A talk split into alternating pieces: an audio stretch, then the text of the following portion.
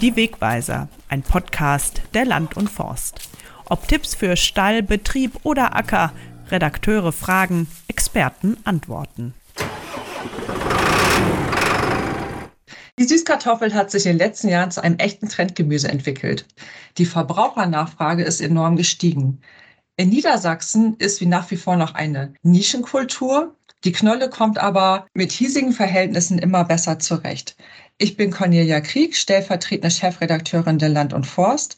Und über die Erfahrung mit dieser süßen Knolle spreche ich heute mit einem der ersten Anbauern in Niedersachsen, Sönke Stramke, 33 Jahre jung, Biolandwirt aus Bad Bevensen in der Lüneburger Heide. Hi Sönke. Moin. Moin, schön, dass es geklappt hat heute. Genau, sehr schön. Ich freue mich, dass ich ein bisschen was über die Süßkartoffel erzählen kann. Genau, bevor wir starten, erzähl uns doch mal etwas über deinen Betrieb. Also, wir haben einen reinen Ackerbaubetrieb. Der wurde 2017 auf den Ökolandbau umgestellt. Und seit 2016 bin ich im Prinzip im Betrieb mit drinne als äh, Geschäftsführer in der Strampe Agrar GbR. Und wir haben jetzt aktuell Kulturen, natürlich die Süßkartoffel dabei, Hokkaido noch als Kürbisgewächs, als Gemüse dabei. Ansonsten die normalen Truschfrüchte, Ackerbohnen, Erbsen, viel Getreide, Dinkel, Hafer, Gerste, je nachdem, was die Abnehmer brauchen. Hanf haben wir noch dabei und ein bisschen Kleegras zur eigenen Düngerproduktion. Was hat dich eigentlich auf die Idee gebracht oder wie bist du auf die Idee gekommen, am Rande der Lüneburger Heide Süßkartoffeln anzubauen? Ja, das kam folgendermaßen. Also wir hatten natürlich die, die Umstellung lange geplant und da hatten wir auch Fruchtfolgen technisch vier Jahre im Voraus schon geplant, welche Kulturen sind hier anzubauen, auch die entsprechenden Deckungsbeiträge, also ein finanzielles Gerüst auch äh, um die ganze Umstellung drumherum aufgebaut. Und das muss halt entsprechend ja laufen und gut überlegt werden, weil so eine Umstellung, die macht man nicht irgendwie einfach mal so. Da ändert sich die ganze Wirtschaftsweise, alle Händler, alle Abnehmer, mit denen man zu tun hat, alles ändert sich. Deswegen, das muss wohl überlegt sein. Aber bei dieser Umstellung ist halt auch wichtig, also es war deutlich zu erkennen, allein mit Ruschfrüchten, Getreide und Leguminosen würde das nicht richtig rundlaufen. Deswegen muss man schon eine bisschen speziellere Kultur mit reinnehmen in seine Fruchtfolge. Da war bei uns dann die Überlegung, hier in der Region werden schon viele Bio-Kartoffeln angebaut, zum Teil auch Zwiebeln. Das sind ja Kulturen gewesen, denen hatten wir das erstmal gerechnet, aber so richtig mein Interesse hatten sie noch nicht geweckt. Und wir wollten irgendwie noch ein bisschen was Spezielleres haben wir gesucht. Eine, eine noch größere Herausforderung, was auch einfach momentan im Trend liegt. Und da haben wir viel überlegt, geguckt, was es so gibt. Habe ich mit meiner Frau am Mittagstisch auch überlegt. Und da war neben uns unsere Gemüseschale. Und da waren auch drei Süßkartoffeln drinne. Und dann hat meine Frau Anna gesagt, Mensch, warum probieren wir es nicht mit der Süßkartoffel?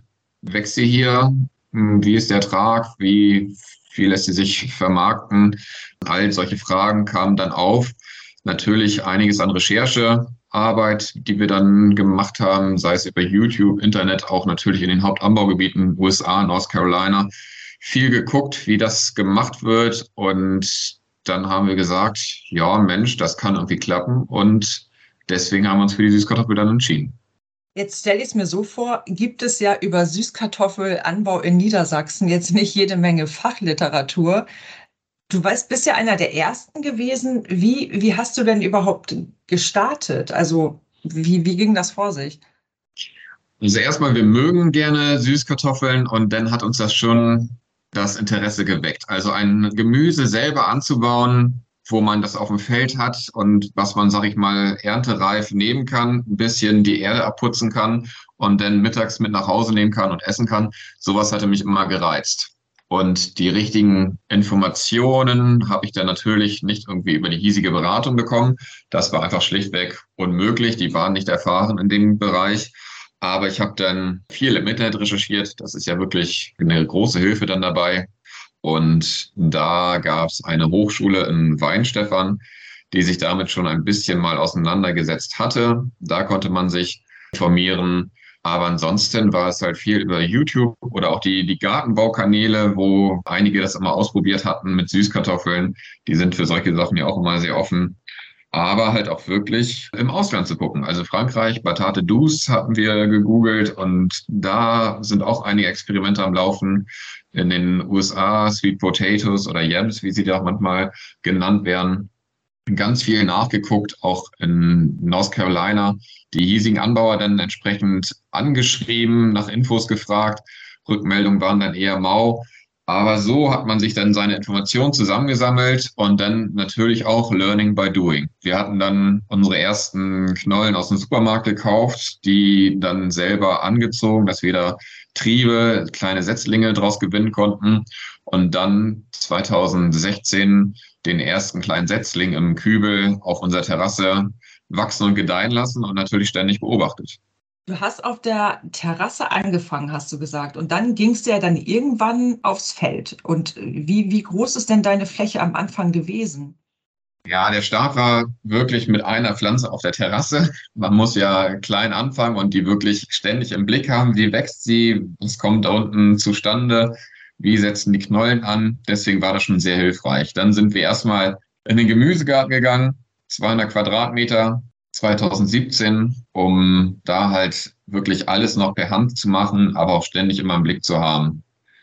Und da hat man gemerkt, Mensch, da kommt ein gewisser Ertrag zusammen und das ist durchaus vermarktungsfähig. Das war auch unsere erste Ernte, mit dem wir so ein bisschen in Einzelhandel vor Ort angekommen sind und da auch gemerkt haben, das Feedback ist positiv, die Kunden nehmen das an. Das ist ja auch wichtig bei so einer Entscheidung, etabliert man diese Kultur auf dem Betrieb ja oder nein.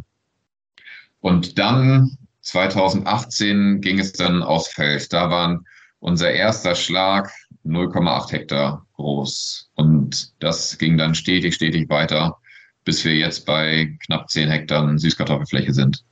Ich muss ja noch mal kurz fragen, Sönke, was haben denn eigentlich deine Eltern zu den Plänen gesagt?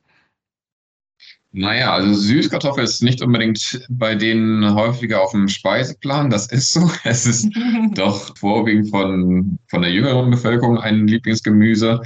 Aber es hat einen hohen Absatzzuwachs. Das ist klar erkennbar.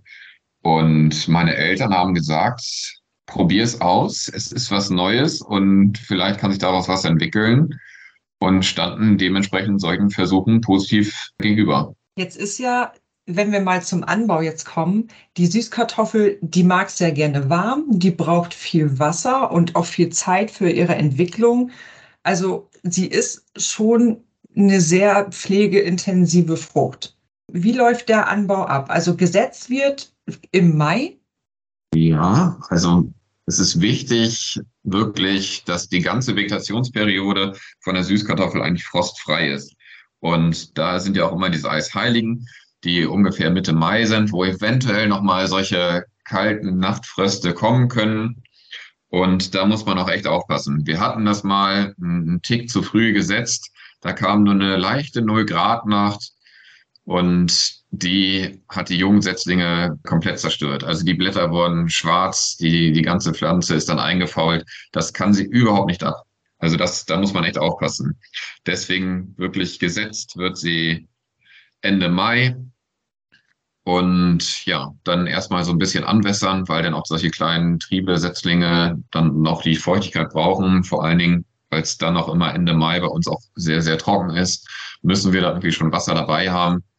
Dann entsprechend die Pflegetechnik mit unserem Hacken, Striegeln, wo wir die dann entsprechend sauber halten.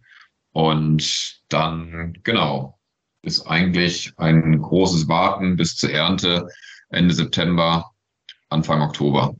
Du hast gesagt, dass ihr mit Setzlingen arbeitet, beziehungsweise ist ja auch gar nicht anders möglich. Wie viele Setzlinge pro Hektar muss man denn rechnen? Ja, wir sind da auch noch ein bisschen probieren. Das ist mal, hatten wir jetzt 33.000 auf dem Hektar.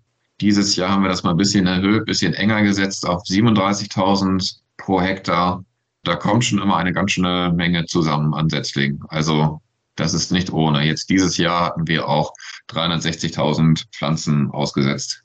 Der Faktor Wasser spielt ja eine große Rolle dabei, ne? Ja, also zum Anfang auf jeden Fall da ist es so, man kennt es ja normal aus dem Garten, wenn man irgendwelche neuen Pflanzen setzt, das ist da schon wirklich hilfreich, wenn man sie einmal anwässert und damit die Wurzeln gleich besser in den Boden hineinkommen. Da ist es sinnig. Aber ansonsten, da haben wir uns auch genau diese Kultur halt ausgeguckt, weil wir haben den Klimawandel, die Niederschläge werden immer weniger. Das merken wir auch dieses Jahr 2022 wieder enorm stark. Eine stark ausgeprägte Frühjahrstrockenheit. Und da ist es dann wirklich in den Zeiträumen Juli, August, da kommt die auch wirklich gut mit wenig Niederschlägen klar. Also da ist sie halt wirklich dann auch trockentolerant. Wie macht ihr das mit der Nährstoffversorgung? Ihr seid ja ein vielloser Betrieb. Ja, also als Biobetrieb ist es ja immer diese, diese Kreislaufwirtschaft wichtig und da ist es halt bei uns viele Leguminosen dabei, die wir in der Fruchtfolge haben, wo wir dann auch danach Kulturen haben, die dann eigentlich keinen Dünger brauchen. Wir haben unser Kleegras mit dem Cut-and-Carry-Verfahren, wo wir den Aufwuchs nehmen und auf andere Felder als Dünger wieder verteilen. Da versuchen wir schon, unseren Dünger herzubekommen. Aber speziell bei der Süßkartoffel muss man darauf achten, die braucht gar nicht viel Stickstoff. Zum Anfang, wenn sie gesetzt wird, ist es schon gut, dass sie da ihr, ihr Blattwerk richtig ausbildet und dann rechnen wir irgendwas mit 50 bis 70 Kilo N, was die braucht. Aber später, ähm, vor allen Dingen, wenn die, wenn die Knollen ansetzen, also die Speicherwurzeln ausgebildet werden, das ist dann häufig Anfang August oder ab Ende Juli geht das schon manchmal los. Da muss eigentlich kein Stickstoff verfügbar sein, weil ansonsten geht die Pflanze mehr ins Blattwachstum und lagert nicht richtig ein. Und für die Einlagerung ist dann noch ein, eine Kaligabe immer sinnig, wie bei den ganzen stärkehaltigen Früchten. Und so machen wir eigentlich hauptsächlich die Düngung. Wie groß ist denn die Erntemenge? Ja, das ist immer noch ein bisschen schwankend. Wir probieren immer noch viel aus. Und das ist ja auch das, was, was Spaß macht, dieses ganze Ausprobieren. Wir sind noch lange nicht am Ende der Fahnenstange und ja, wir sind schon lange dabei, aber trotzdem, es gibt immer noch viel zu probieren und viel zu lernen bei der Süßkartoffel. Das ist das Tolle. Und die Erträge von uns, das ist unglaublich schwankend. Aber irgendwas um die 15 Tonnen herum, oder vielleicht mal schlechter, geht auch Richtung 13 Tonnen herum. Aber irgendwie so in dem Bereich kann man das ungefähr einordnen. Welche Sorten, Sönke, baust du eigentlich an? Da hast du ja wahrscheinlich am Anfang auch viel experimentiert, denke ich. Ist das so eine Süßkartoffel, schmecken die dann auch so wie die, die man im Handel bekommt, oder gibt es da Unterschiede? Also ich würde sagen, da ist kein Geschmacksunterschied. Schon, die haben natürlich auch in den USA ein paar andere Sorten als dann auch schon wieder in Spanien und vor allen Dingen als wir haben. Aber solange man das, dieses Orangefleischige hat, es gibt ja durchaus aus weiße und lilane Süßkartoffeln, die sind dann im Geschmack deutlich anders. Aber diese orangefleischigen, die ähneln sich alle sehr. Man muss dann schon wirklich ganz gezielt die nebeneinander legen und dann hat man da vielleicht kann man Nuancen an Unterschieden feststellen. Aber ansonsten orangefleischig ist die süße, leckere, bisschen leicht nussige Süßkartoffelgeschmack. Und das ist kein Unterschied zwischen unserem und den aus den USA. Welche Sorte oder welche Sorten baust du an? Bei uns sind hauptsächlich die Sorten Orléans und Bayou Bell, welche wir haben. Ja, die funktionieren sehr gut, wachsen gut an, haben guten Ertrag bei uns. Genau. Und in den USA sind zum Beispiel eher dann Covington, die sie da haben als Sorte. Die macht auch kleinere Knollen, aber die wächst bei uns überhaupt nicht. Die ist dann eher für die Temperaturbedingungen in äh, den USA, in Mittelamerika ausgelegt und nicht wirklich auf unsere ganzen geografischen Lagen hier. Wir haben gerade schon mal das Thema Ernte angedeutet und da sind wir eigentlich auch schon im Prinzip auch so bei einer der Herausforderungen beim Süßkartoffelanbau. Das ist ja eine Frucht, sie ist ja so eine Mimose, sag ich jetzt mal, ne? Also empfindlich vor allen Dingen gegen Frost. Und es ist ja viel Handarbeit und damit ja eigentlich auch sehr personalintensiv. Also die Erntetechnik und Hacktechnik ist äh, nach wie vor unterentwickelt, oder? Wie siehst du das? Auf jeden Fall. Also es gibt ja auch die größten äh, Anbaugebiete in den USA, die ernten da auch immer noch per Hand. Also da werden wirklich busseweise die Saisonarbeitskräfte herangefahren und dann werden mit entsprechenden Flechtkörben gehen sie übers Feld. Die Süßkartoffeldämme werden dann einmal im Prinzip gedreht mit einem Scheibenflug und dann liegen die Knollen oben auf, werden abgesammelt und dann die nächstgrößeren Kisten auf den Anhängern immer reingeschüttet. Also das ist da wirklich auch noch da viel Handarbeit.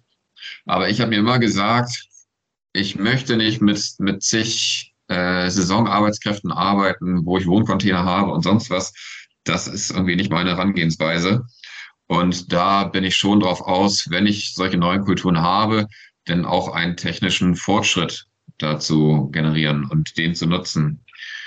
Und deswegen haben uns da ja viel ausgeguckt, überlegt, Mensch, wie, wie kann man das machen? Weil die ist wie ein rohes Ei zur Ernte. Da muss man echt aufpassen.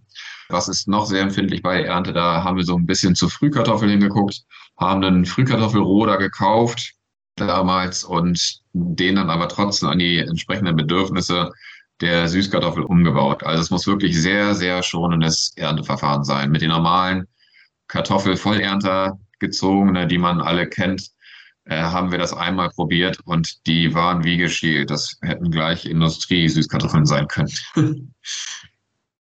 Du hast das gerade erzählt, du hast dir dann so ein Frühkartoffelroder gekauft und hast den so für die Süßkartoffelernte angepasst. Magst du ein bisschen was darüber erzählen, wie du das gemacht hast? Hast du den Roder auch heute noch im Einsatz? Ja, wir haben ihn auf jeden Fall immer noch im Einsatz und sind da immer noch am Weiterentwickeln. Also wir haben den dann schon gleich beim ersten Feldversuch 2018 haben wir dann auch die Erntemaschinen gekauft. Und da hat man schnell gemerkt, ähm, wir haben es damit erstmal probiert. 0,8 Hektar waren jetzt keine Riesenaufgabe für eine Maschine. Also da sind wir dann wirklich teilweise reingefahren in den Damm und gemerkt, oh, das haut nicht hin, das ist zu aggressiv, hier ist was zu schnell und mussten dann zurückfahren in die Werkstatt. Nach 100 Metern haben dann unsere Bedürfnisse umgesetzt, entweder selber oder in Zusammenarbeit mit einer örtlichen Fachwerkstatt hier. Und so die Maschine immer weiterentwickelt. Also ein schonender Antrieb, ganz weiche, gummierte Bänder, teilweise was mit Gummi und, und Teppich sogar verkleidet im Roder, damit das wirklich da keine Reibung stattfindet und die Süßkartoffel extrem schonend geerntet wird. Das war für uns immer ein ganz wichtiges Credo. Wir sind leider ein bisschen teurer natürlich als die importierte Ware. Aber wenn wir da schon irgendwie teurer sind, dann möchten wir zumindest auch mit einer besseren Qualität punkten. Und das klappt mittlerweile doch sehr gut. Wie machen das die anderen Anbauer in Niedersachsen? Ist das, was du hast, dein Ernteverfahren, ist das nach wie vor, also dein Roder, ist das noch ein Einzelexemplar? Also den Frühkartoffelroder, da haben schon einige da auch zugeschlagen und so eine Maschine gekauft, aber auch ganz anders umgebaut oder teilweise gar nicht umgebaut. Das hat man gesehen. Aber unser Stück ist da komplettes Einzelstück. Es gibt einige Landmaschinenhändler, ich glaube einer jetzt auch aus Deutschland, aber auch sonst aus Italien, die sich diesen Süßkartoffelbereich näher vornehmen, weil sie merken, das Interesse wird da größer und haben da auch entsprechende Maschinen entwickelt. Aber das geht dann alles erst ab 100.000 Euro los. Und, und das ist einfach für, für so eine kleine Fläche dann einfach eine zu große Investitionsnummer. Das steht nicht im Verhältnis. Wie handhabst du das mit den Beikräutern? Beikräuter, ein paar tolerieren wir, aber irgendwie zu Anfang ist es natürlich auch wichtig, dass die keine Konkurrenz haben und die Süßkartoffeln wachsen können. Sie wachsen sehr, sehr langsam. Also bis der Bestand richtig dicht ist, dauert das sehr gut, zwei Monate. Und da muss man echt immer dabei sein. Wir haben mit einem Landtechnikhersteller Kult Kress in Zusammenarbeit denn da auch eine Süßkartoffelhacke entwickelt. Es kamen natürlich schon Bauteile auch aus der Kartoffelhacktechnik zusammen, aber es sind doch irgendwie andere Bedürfnisse. Die, die Süßkartoffel ist ja so ein rankendes Gewächs. Sie wächst wie Efeu fast ganz platt auf dem Boden. Da gibt's zur Ernte, sind dann da Ranken dabei, die sind zweieinhalb Meter lang. Und an diese Bedürfnisse musste man entsprechend die Hacktechnik anpassen. Das haben wir hinbekommen mit echt etlichen Umbaumaßnahmen. Aber damit geht das. Und dann entsprechend mit dieser Hacktechnik fahren wir fast alle sieben bis zehn Tage durch den Bestand. Du bist ja einer der ersten Süßkartoffelanbauer in Niedersachsen gewesen. Ne? Jetzt ähm, stelle ich es mir nicht so ganz einfach vor, so eine Bio-Süßkartoffel aus Niedersachsen am Markt zu positionieren. Gab es damals schon einen Markt? Was für Verhältnisse hast du da vorgefunden? Ja, die Verhältnisse, die wir vorgefunden haben, war natürlich überwiegend die spanische Bioware. Ich sag mal, denn die Bioware war halt von uns da der, der größte Wettbewerb. Und ja, gegen, bei der, gegen die musste man sich vergleichen. Deswegen haben wir auch schon vornherein, war ja schon eine, eine Marktanalyse, die wir gemacht haben, selber einige Märkte abgeklappert, im Reformladen, den Fachladen, den Discounter, überall mal angeguckt, was da so für Bio-Süßkartoffeln liegen, wenn da überhaupt welche angeboten werden. Und da hat man schon gemerkt, welche Unterschiede es gibt und, und wir auch dann halt vor allen Dingen mit unserer besseren Optik, der besseren Schale, äh, sauberen Bild wirklich punkten wollten. Und dementsprechend, ja, war es mit der ersten Ernte, die erste aus dem eigenen Garten, die wir 2017 hatten, damals einzelne Körbe fertig gemacht, fünf Kilo Körbe. Und dann alle Märkte um uns, LEHs um uns herum oder auch den Wochenmarktbeschicker und, und, und per Hand abgeklappert, überall freundlich lächeln und hey Mensch, ich habe hier Süßkartoffeln aus der Lüneburger Heide wie wär's, wollt ihr das mal nicht mit aufnehmen und nur mal testweise, aber mehr Regionalität und auch dem Kunden zeigen, was hier vor Ort wächst, wollt ihr das mit uns mitgehen? Und da sind wir eigentlich immer auf offene Ohren gestoßen und die haben das gerne mit uns ausprobiert und auf jeden Fall auch mit Erfolg, weil das dann wirklich gut ankam. Wie sieht der Markt denn heute aus? Also damals hast du gesagt, habt ihr noch so Lebensmitteleinzelhandel vor Ort abgeklappert und seid dort mit eurem Körbchen hingegangen. Wie ist der Markt heute? Der Markt heute ist auf jeden Fall auch noch unterversorgt mit deutschen Süßkartoffeln. Das ist so. Es wird immer noch der größte Teil natürlich importiert. Aber ich denke, wir haben da ein ganz schönes Stückchen Aufklärungsarbeit auch geleistet und Überzeugungsarbeit bei den einzelnen Verkäufern, Händlern, dass man durchaus auch die deutsche Süßkartoffel platzieren kann im, im Angebot und ja, dem Kunden auch wirklich dann Produkte aus der Region anbieten kann. Das hat sich gut entwickelt. Deswegen, wir haben viel LEHs, mit denen wir damals angefangen haben, mit denen machen wir das immer noch. Und da unsere Fläche natürlich immer stetig größer geworden ist, mussten wir dann auch andere Absatzkanäle suchen und sind jetzt auch beim Großhandel gelistet oder beim Naturkosthandel der natürlich die, die Abokisten und solche Bioläden dann halt nochmal verstärkter beliefert. Und dazu halt auch ein Paketversand bei uns eingeführt, wo wir im Prinzip acht Kilo Süßkartoffeln direkt an den Endkunden schicken. Genau, also das habe ich auch gesehen. Ihr habt ja so einen Online-Shop. Da ist deine Frau, glaube ich, auch nicht ganz unschuldig dran, dass das so existiert. Wie wird das denn angenommen? Kommt das gut bei den Kunden an? Ja, auf jeden Fall. Also meine Frau Anna, die ist Kauffrau für Marketingkommunikation, hat sie gelernt und arbeitet nebenbei auch in einer Marketingagentur. Daher ist sie da wirklich ein, Schatz und, und Gold wert, da uns mit den entsprechenden Materialien zu unterstützen und, und macht das auch gerne, auch auf Social Media und so weiter. Äh, unglaublich viel stellt sie dafür für unsere Marke Sönke Süßkartoffeln zur Verfügung. Ihr verkauft Süßkartoffelboxen auch in Kombination mit den Hokkaido-Kürbis. Den baut ihr, glaube ich, seit einem Jahr an, hattest du erzählt. Das kommt ganz gut an, oder? Ja, wir merken das schon. Das ist, geht über die Plattform Crowdfarming, nennt sich das.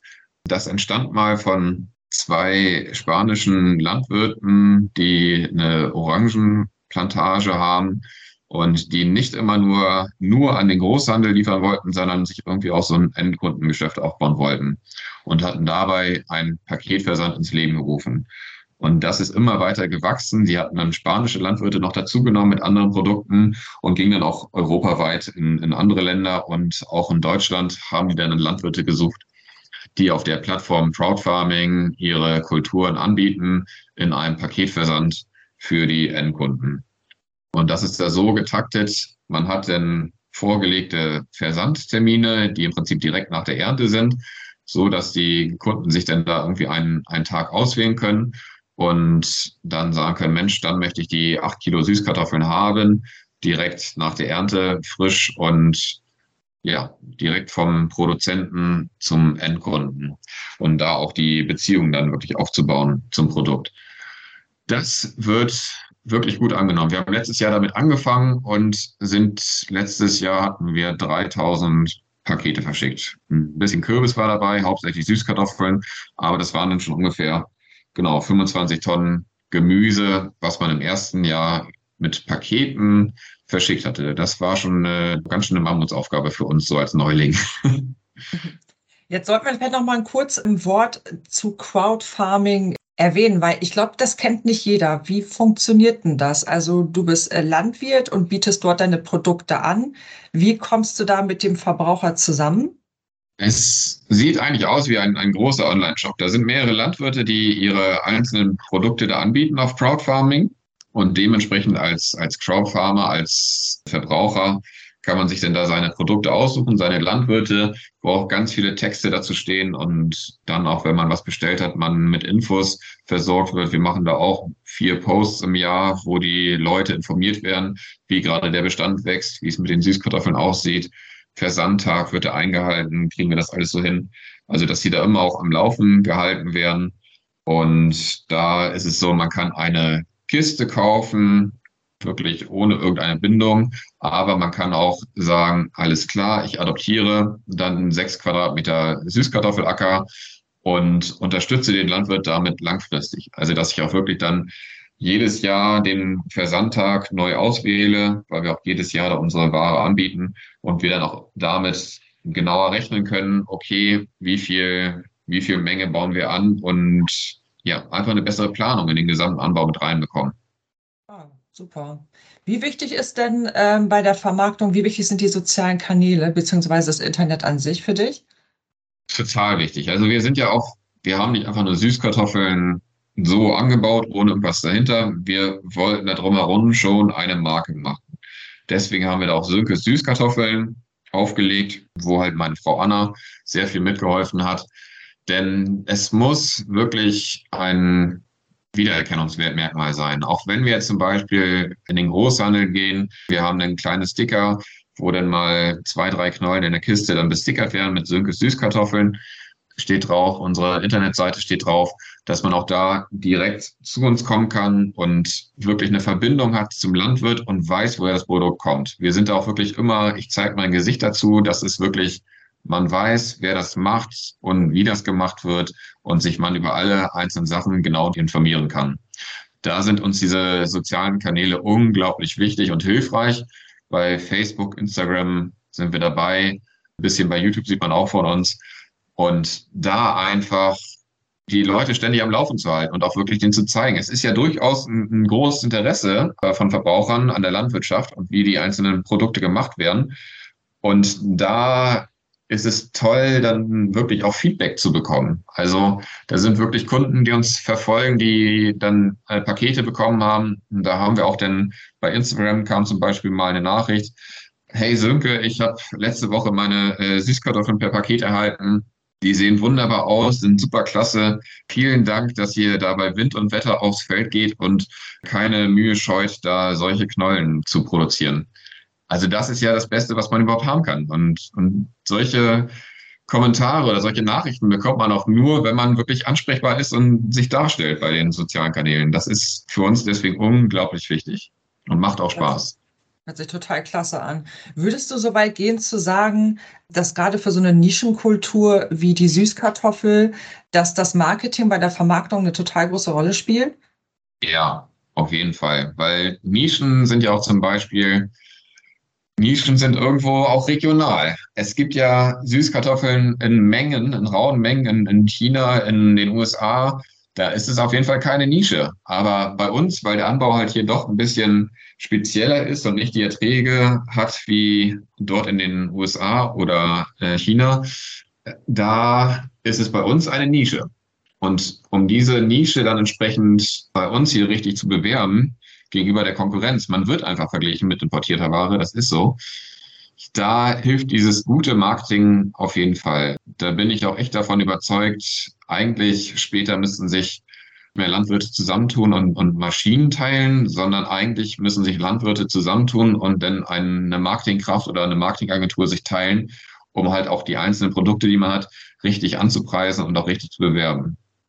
Jetzt ist es ja so, die Knolle, die Süßkartoffel kommt jetzt im Norden eigentlich auch immer besser zurecht. Ne? Da gibt es ja auch entsprechende Sorten. Es ist ja auch so, dass jetzt auch gerade in Krisenzeiten vielleicht Landwirte auch nach Einkommensalternativen suchen. Was würdest du sagen? Wie, wie wirtschaftlich ist der Süßkartoffelanbau? Welchen Beitrag leistet das auf eurem Betrieb? Wir haben uns da natürlich echt spezialisiert drauf, aber das ist auch ein, ein Gemüse. Ne? Man muss dafür ähm, wirklich Zeit haben, sich ganz intensiv mit dieser Kultur auseinandersetzen. Und mittlerweile ist es ja bei uns auch dann wirklich äh, 40 Prozent Anbau, 60 Prozent Marketing und, und Vermarktung. Also der, der ganze der ganze Teil hinter der Ernte, wirklich die ganze Verkaufsgeschichte, das, das ist nicht zu verachten. Das ist wirklich immens viel Arbeit. Und wenn man da gut aufgestellt ist, personell auch wie mit Know-how, dann kann das klappen und dann kann das eine wirkliche Bereicherung für den Betrieb sein. Aber man muss sich da auch echt drauf einlassen und erstmal viel Geld in die Hand nehmen. Wir haben die ersten zwei Jahre, da verdient man nichts dabei, auch wenn man dann schon irgendwie einen Hektar mal macht. Aber wir hatten da so bei, so viele Investitionen zu machen und auch von der Aufbereitung her, eine Waschlinie musste entsprechend aufgebaut werden, investiert werden. Also das ist auch nicht zu verachten. Das ist eine, ein spezielles Gemüse, was spezielle Technik braucht und spezielles Wissen. Und da muss man sich darauf einlassen, aber dann kann es eine wirkliche Bereicherung sein für den Betrieb. Würdest du sagen, dass man so ein bestimmter Typ für sowas sein muss? Auf jeden Fall. Man muss Rückschläge verkraften können. Das ist so. Wie gesagt, wir hatten da ein so ein Setzling, kostet ja jetzt momentan annähernd 50 Cent die Pflanze. Und wenn man da mal eine, eine Charge gepflanzt hat und dann dann eine 0 Grad nachkommt und da schon mal die ersten 10.000 Euro abgefroren sind, also sowas muss man verkraften können und ein dickes Fell haben und deswegen auch ein bisschen Geld über haben, um solche Sachen mal auszuprobieren.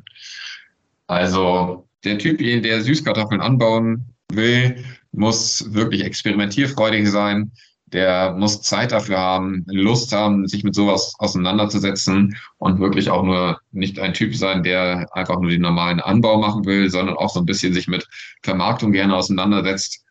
Und wenn man sagt, okay, solche Eigenschaften habe ich, dann kann die Süßkartoffel für einen interessant sein, ja. Also man muss Lust haben am Ausprobieren, geduldig sein und auch so ein bisschen frustrationstolerant. Ja, genau. Wie sind denn jetzt deine Zukunftspläne? Was hast du noch vor mit den Süßkartoffeln? Ach, einiges.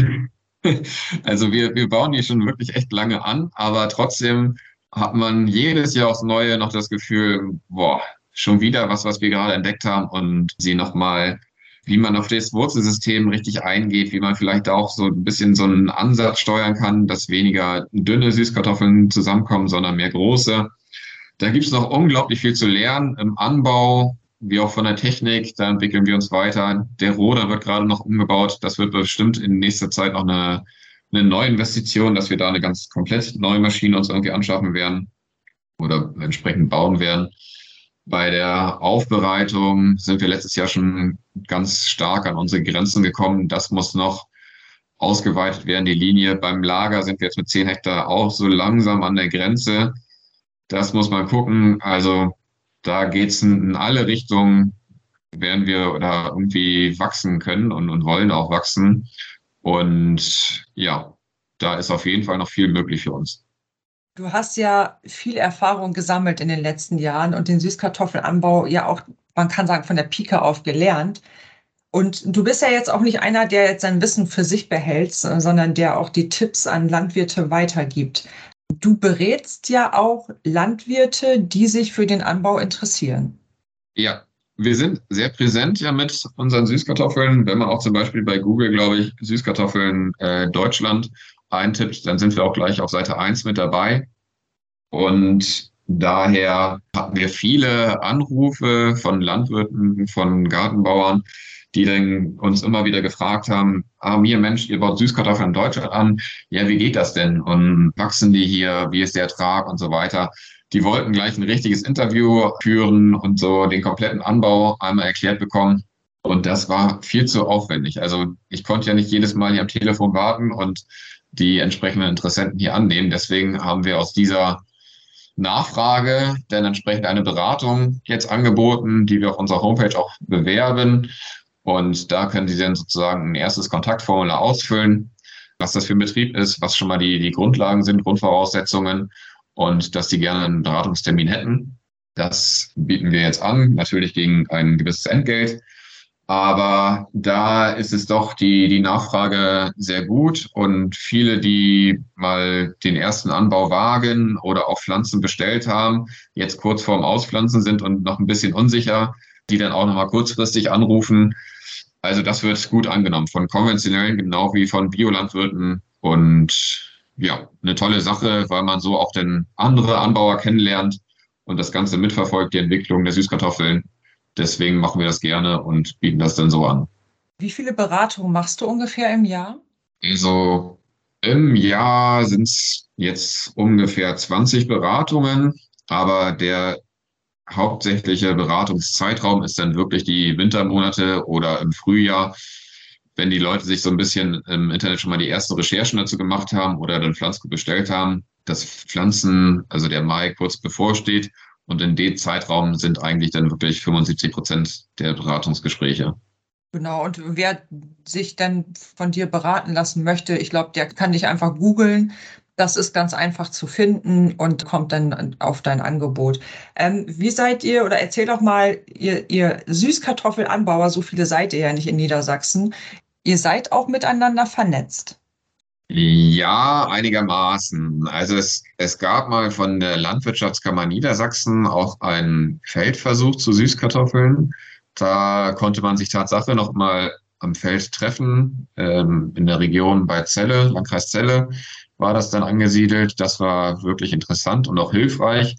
Da sind natürlich die Gelder dann ausgelaufen und die führen den Versuch nicht weiter fort. Aber man hat noch so seine paar Anbauer, die man da kennt und ist natürlich auch, die sind auch bei den sozialen Kanälen äh, vertreten. Und darüber ist man vernetzt und tauscht man sich noch wieder über Anbautechniken und ähm, neue Sorten, tauscht man sich weiter aus. Also das ist durchaus noch ein Austausch, aber man ist auch immer ein bisschen vorsichtig natürlich, seine ganz neuesten Erkenntnisse und, und oh Mann, ich habe jetzt eine super Sorte, dann will man natürlich auch irgendwie einmal diesen, diesen Vorteil noch ein Jahr nutzen und äh, bevor die anderen draufkommen. Also es ist immer so ein vorsichtiges Preisgeben der Infos untereinander, das merkt man schon. Ihr bietet ja auf eurer Homepage, das ist ja so wirklich alles in einem Guss sozusagen. Man kann sie bei euch kaufen und im Internet und die Rezepte gibt es auch gleich dazu geliefert. Kochen hat ja in der Corona-Zeit das hat ja nochmal so einen richtigen Aufwind erfahren. Haben denn die letzten zwei Jahre für euch auch nochmal so einen Boost gegeben beim Absatz? Ja, total. Man hat das gemerkt, als der Lockdown kam, der erste Lockdown, das war ja März 2020. Und da ging das 20, 25 Prozent hoch, unsere Absatzmengen. Die Leute haben, die mussten zu Hause kochen, genau wie du schon gesagt hast und haben da dann viel bewusster eingekauft. Also wirklich dann halt auch gesunde Nahrungsmittel und auch mal bisschen sich mehr Zeit gelassen, auch mal im, im, Supermarkt die Produkte genauer angeguckt, was will ich drin haben in meinem Gericht, wo ich jetzt schon ein Rezept dafür rausgesucht habe. Und das kam uns auf jeden Fall zugute. Das hat lange angehalten und vor allen Dingen halt in diesen Lockdown-Phasen, da war es dann immer deutlich mehr, was wir verkauft haben, wirklich. Also 25 Prozent gingen unsere Verkaufsmengen zu den Zeiten dann wirklich hoch. Du hast am Anfang gesagt, dass du selber sehr gerne Süßkartoffeln isst. Wie oft kommt die bei euch auf den Teller? Wenn wir sie gerade frisch geerntet haben, manchmal auch wöchentlich, aber sonst irgendwie alle 14 Tage, wo wir irgendwie ein, ein Gericht dabei haben und auch viel Neues ausprobieren. Wir machen Süßkartoffeleis oder einen Süßkartoffelkuchen, versuchen da immer wieder neue Sachen auszuprobieren und dann halt diese Vielfalt von der Süßkartoffel auch zu entdecken und einfach denn ja das, was wir anbauen und wo wir so viel Mühe reinstecken, auch wirklich dann beim Essen zu genießen und dann, dann wird einem auch klar, warum man das macht und, und wie toll das eigentlich ist, so ein Gemüse selbst anzubauen. Deswegen, wir essen sie wirklich häufig. Hast du ein Lieblingsrezept? Ich habe es eigentlich immer ganz einfach und schnell. Deswegen finde ich die Süßkartoffel echt toll, die in kleine Stücke zu schneiden oder streifenweise auf dem Backblech zu verteilen, dann ein schönes Öl sich zusammenzurühren mit hm, vielleicht Knoblauchöl, Olivenöl zusammengemischt, ein Kräuter rein und dann damit die Süßkartoffeln zu betröpfeln auf dem Backblech, das einmal schnell rein. Wenn er vorgeheizt ist, ist es ja nur eine Viertelstunde und dann rauszunehmen, einfach dieses Ofengemüse mit ein bisschen Kräuterquark. Top. Ist super einfach, hat man irgendwie immer da die ganzen Zutaten dafür Und deswegen ist das eigentlich so mein, mein Lieblingsgericht, weil es auch echt schnell geht. Hm, das hört sich total lecker an. Ähm, ja, also wir sind jetzt leider schon am Ende unseres Gesprächs angekommen. Also ich habe total viel gelernt. Der Anbau ist schon tricky und es gibt da so einiges an Herausforderungen und Technik ist ja wenig vorhanden und ist teuer. Man muss schon sehr geduldig sein und auch Lust haben, ein bisschen was auszuprobieren. Also man muss schon richtiger so ein, so ein gewisser Typ dafür sein und äh, die Vermarktung spielt schon eine große Rolle, wenn man mit dem Anbau erfolgreich sein möchte. Ja, Sönke, dann danke ich dir sehr herzlich für das Gespräch. Hat mir riesen Spaß gemacht. Und ja, ich glaube, wir hören uns. Jo. Mach's gut, Sönke. Bis dann. Ciao. Vielen Dank. War ein tolles Gespräch. Ich freue mich immer, wenn ich was über die Süßkartoffel erzählen kann und dass sich viele weitere für die Süßkartoffel interessieren. Und genau, wünsche allen noch einen schönen Tag. Bis denn. Bis dann. Tschüss. Ciao.